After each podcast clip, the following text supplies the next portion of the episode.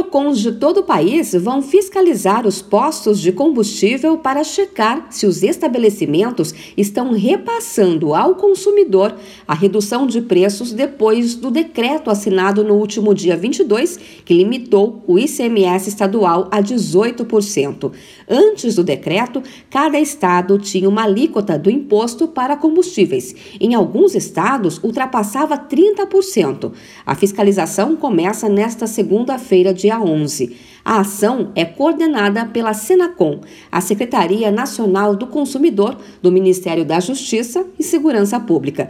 E de acordo com outro decreto assinado na última quinta-feira pelo presidente Jair Bolsonaro, os postos precisam ter placas visíveis informando a diferença entre os preços cobrados até 22 de junho e os preços atuais.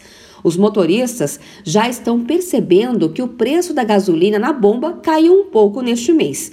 Em Brasília, por exemplo, o litro da gasolina pode ser encontrado até abaixo de R$ 6,00. O preço médio na sexta-feira passada estava entre R$ 6,40 e R$ 6,85.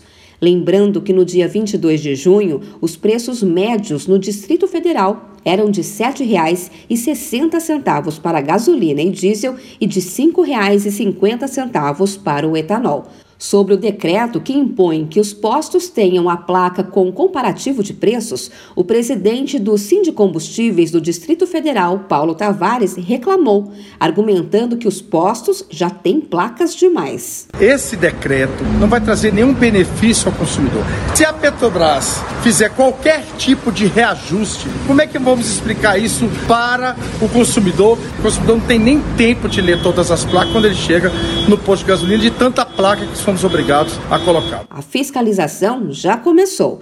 Os postos que não cumprirem o decreto da redução de preços podem ser denunciados pelo cidadão no site do Ministério da Justiça e Segurança Pública. Os decretos valem até o dia 31 de dezembro deste ano. E a partir de terça-feira, dia 12, a Senacom, em parceria com a ANP, a Agência Nacional do Petróleo, vai fiscalizar também 250 distribuidoras em todo o Brasil. De São Paulo, Luciana Yuri.